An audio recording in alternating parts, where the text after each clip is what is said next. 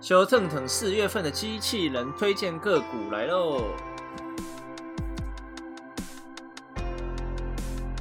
打开后，花喜家豪。这个月机器人一号的绩效是五点九二 percent，机器人二号的绩效是七点八五 percent，真的是吓死我了。三月份元大台湾五零的绩效是二点五 percent，嗯，又赢了一次。各方族群都认为是因为股市慢慢的回到比较正常的状态，每个族群涨幅都有，像是二零二零那种暴涨或暴跌才是不正常的表现。我们挑选的个股呢，是从基本面跟技术面的指标去做学习，并未顾及到题材啊、消息面还有筹码面的部分。然而前几个月就是因为这些因素的比例占比较重，让某些族群在短时间内的股价可以暴冲。虽然有些最后会修正回来啦，但绩效在短时间内真的会看起来超强的。台积电的比重真的是太重了，那那个时候半导体族群又整个飙上去，零零五零又一堆半导体族群就靠，然后我们就被打爆了。台积电呢，目前看起来进入盘整，也比较没有像前几个月一样的话题有这么激烈了。结果我们还是没有时间好好讨论这个话题，真囧。好，老样子来 review 一下上个月机器人有哪些推荐个股。然后表现的不错的吧，像五四五二的极优，从十六点六块涨到了三十九点三，这涨涨直接翻一倍啊！它三月份的合并营收是六点三亿亿元，年增六十五点七五 percent。它的基本面呢好到炸，看了一个月，我还是不知道它在涨什么。这家公司主要是在做塑胶粒啦、工程方面的塑胶为例，然后还有环保材质，对，就是一些工程原料。那从量来看，已经没有当初我们三月份预测的时候这么疯狂了。想要追高的人，自己就多加注意注意了。下一个是二六零九的阳明，它在三月份涨了五十 percent，它从二十八点一涨到四十二点七五。阳明跟长隆在上个月都有一个非常好的表现，直到现在都还在继续涨当中。上个月啊，航运股像长隆发表法说会之后，直接就翻过，就直直接就翻涨过去。上个月最大的新闻，大家都知道，是因为长隆那艘船，然后把那个港直接堵住了嘛。因为受到那种塞港的影响，所以货柜货柜轮船的价格从每二十尺柜最新一周的价格来到了四千零五十六元美金，上涨了八十五元美金。所以 塞港就是让大家就是看我的东西怎么还没到？四月份呢？的货柜散装价格可能就会继续调涨，在航运股持续看好的状态下，航运股的第一季可能还是会有一个不错的表现。那下一个是一三一零的台本，从十八点一五元涨到二十点五五元，涨了十三点二二 percent。台本三月份的合并营收是六点七七亿元，年增六十一点三九 percent。他们主要是在做 SM 的一个加工，SM 是。流动流通性较高的石化原料，主要是三大用途嘛，就是生产 PS、EPS 跟 ABS。那 SM 这个材料，这个原料的报价呢，二三月份的时候曾经暴涨，然后但是又暴跌。它的生产厂商像国桥啊、台本。的营运就被受到很大的关注，一直有讲到说石化原料的调涨，跟这些东西获利的公司可能就会有一个不错的表现，像台本就是因此而获利的公司，去年第四季的 EPS 达零点八四元，直接打趴前面三季，然后它的获利就是转亏为盈，目前的 EPS 是零点五五元。上次 Podcast 我们有讲到啊，因为二月份美国受到暴风雪的影响嘛，他们的供给短缺。所以这种石化原料的报价上就整个暴涨上去，但是最近呢，其实又调幅回来了。对，那法人分析呢，因为随着今年第二季或第三季，中国大陆那边可能会陆续把产能开出更多，对这种石化原料的报价可能会有压力，然后去影响到可能台本啊或国桥他们的获利状况。对，所以这种石化原料像 SM 产生的像是。P.S. E.P.S. 跟 A.B.S. 的生产这种的厂商，可能要在第一季的时候赶快赚，不然在 Q2 或 Q3、第二季或第三季，中国大陆那边又要开始这种小价竞争下，可能这些厂商的获利会被压缩。所以要赚就是趁第一季赶快赚呢。下一个是二三二四的人保，它从二十二点九五元涨到二十七点二元，涨幅是十八点五二 percent。人保在三月份的合并营收是一千零八十一点四八亿元，年增三十三点八九 percent。那他们在三月份真的是有一个很好的表现啊，首季的营收达到两千六百九十九点九二亿元，年增四十八点三 percent。然后呢，人保在三月份的 Note 出货是五百五十万台，虽然人保的出货量略低于广达，但是因为产品组合平均单价比较高，所以他们的营收其实是表现比广达还要好的。那广达三月份的合并营收是九百四十四点五二亿元，年增十七点八 percent。人保啊，在三月份的法说会其实有讲到说，他们已经慢慢布局电动车市场有八到九年之久。对，他们主要客户呢是集中在欧洲跟美国地区啦。那他们蛮看好电动车的发酵之下，未来五到十年电动车的产品可能他们自己规划会有三到四十趴的成长。那人保呢？他们积极的在海外希望扩厂，除了原本的越南厂之外，不排除之后到美国设厂。那产品会以车用啊跟 server 为主。那他们近期其实还是以笔电加笔电代工为主嘛。那他们的总经理就有说。他们的笔电的产能跟跟接单状况，其实到下半年还是很旺。人保很多客户和供应商已经在讨论解封，疫情比较缓和之后啊，很希望让员工在家里工作，觉得这样嗯好像也还好，所以对笔电的需求可能不会这么快的减少很多。所以人保他们自己是观望说，从长远来看呢，这种远距办公还有数位。数位办公啊，数位教育可能会慢慢更普及。那 notebook 这部分可能不要，请大家放心，觉得说疫情过后就会直接单量就消失吗？嗯，目前他们自己觉得还好，他们觉得。那我们上个月涨幅比较多的就讲到这边，这两个月真的大部分都涨啦，就挑比较好的几只跟大家聊聊就好了。那下半场我们再来看看四月份有哪些有趣的个股。那第一个一三一零的台本跟一三二六的台化，相同的产业持续被看好。第一季持续被看好的部分我就不说了，自己倒带往前听一下呢。但是第二季跟第三季大家自己注意一下，这种 PVC 产产业啊，如果中国大陆那边的产能提升起来的话，可能会对台本他们造成一个获利下降的影响，自己注意一下。下一个是弘毅，弘毅在二零二一年二月份的合并营收是一点四二亿元，年增负三 percent。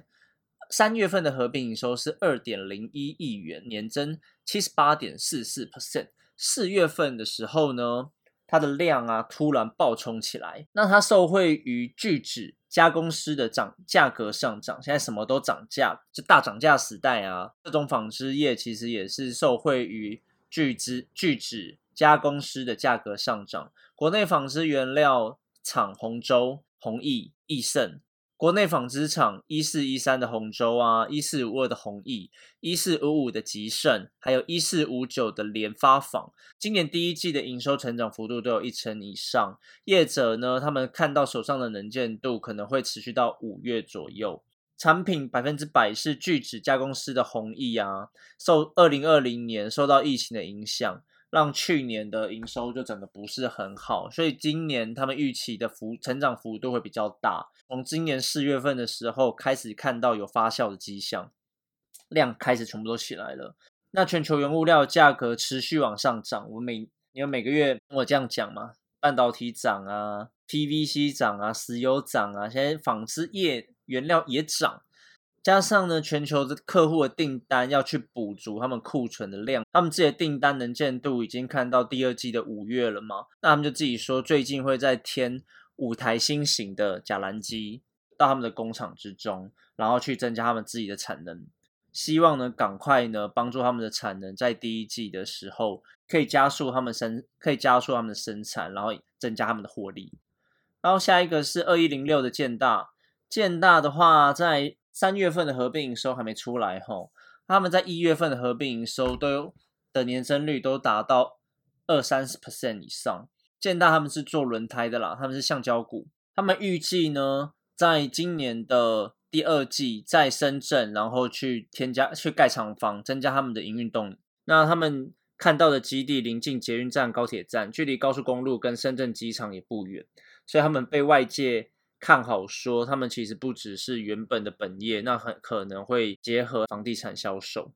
那我们刚刚前面有讲到原物料的一个提升，其实在橡胶这边也是遇到一样的状况，原物料价格攀升嘛，加上运费也不断的创高。像建大他们在一月份的时候呢，就跟客户涨了三到十 percent 不等的价钱。那今年第一季的时候啊，像天然胶、合成胶、碳黑的价格又在往上调整两成以上，使得轮胎的生产成本压力其实不断的增加当中。所以他们规划在今年的四月三到四月份之后，那每个轮胎可能又要再加三到五 percent 的价格在消费者身上。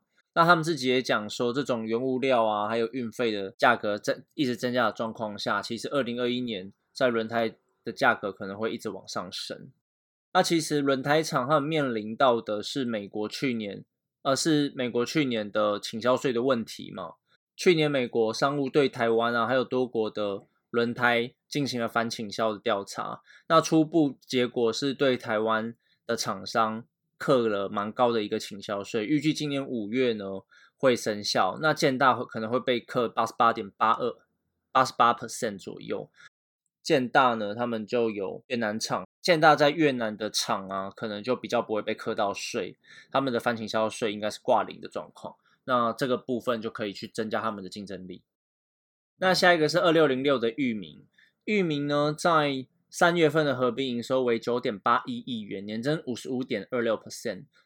那域名呢，也是受惠于航运最近比较强势的关系，股价就连连接着往上增加。领头羊阳明跟长隆他们居高不下嘛，所以这一支域名呢，也可以参考参考。他们在二零二零年呢下半年交了两艘三十二点五万吨的超大型矿砂船，然后船只牵有巴西最大矿商。巴西淡水河谷二十五年铁矿石的长期运约，然后将让二零二一年的营收明显拉高。那每艘船估计可添百万元的获利，所以这一支大家可以参考参考。下一个是四七零七的盘雅，盘雅在二月份的合并营收是一点三一亿元，年增是负的，是三点六四 percent。三月份的合并营收是一点五四亿元，年增六十四点三八 percent。那盘雅他们主要是做。离子界面活性剂的公司在前几年啊，因为中美贸易战啊，还有中国大陆他们中下游产业抢生意啊，加上疫情的关系，导致他们前几年盈利也都不是很好的状态。那今年也慢慢恢复稳定，他们自己是预计今年在三到四月的时候，他们的产能跟订单会慢慢回稳，甚至会回到一个比较好的状态。下一个是六二零七的雷科，雷科在二月份的合并营收是。九千万元，年增四十六点三 percent。三月份的合并营收是一点三五亿元，年增二十七点七六 percent。雷科呢，他们预计七月份的稼动率满载，法人预估今年获利应该会涨了七成左右。那他们主要是被动元件的上游材料和设备厂。他们的董事长，他们的董事长指出呢，今年高压高容值的电容产品目前供不应求。那电阻产品，包括中国大陆和台湾的厂商正在积极扩产能，预计可能要到下半年，这种缺货的状况才会逐渐的缓解。那另外呢，他们有生产镭射设备啊和半导体设备，出货状况也是非常的好。那去年研发的半导体晶圆研磨机，应该是 CMP 吧？那已经出货了。封装切割机预计最快今年四第四季可以出货。那像今年呢，他们也规划了印刷电路板的软板钻孔机，也在积极的招揽客户当中。他们原本被动元件的本业呢，加上现在他们看到半导体这一块，然后去吃半导体设备的这一块饼，他们预计在今年可能会达到一个不错的成绩。那这支也可以参考看看。下一个八四一五的大国钢。大国刚在三月份的合并营收是十七四十七点八亿亿元，年增十三点九七 percent。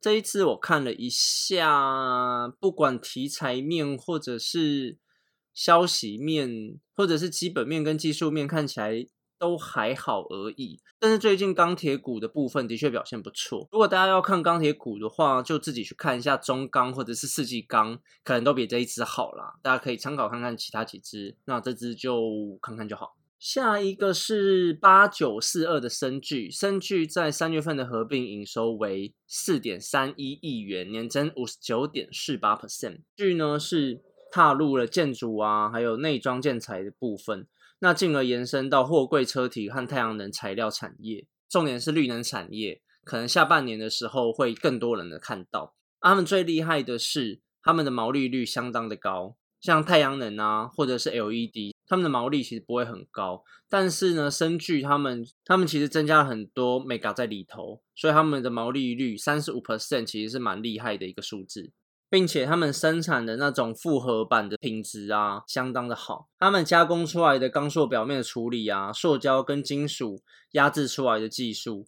以及用了很多自动化还有模组化的设计去压低他们的成本，然后借着跟拉开竞争者的距离。他们目前在北美的市占率是第一名，然后目前也在积极的扩增，像中国啊、印印度还有英国等等的市场。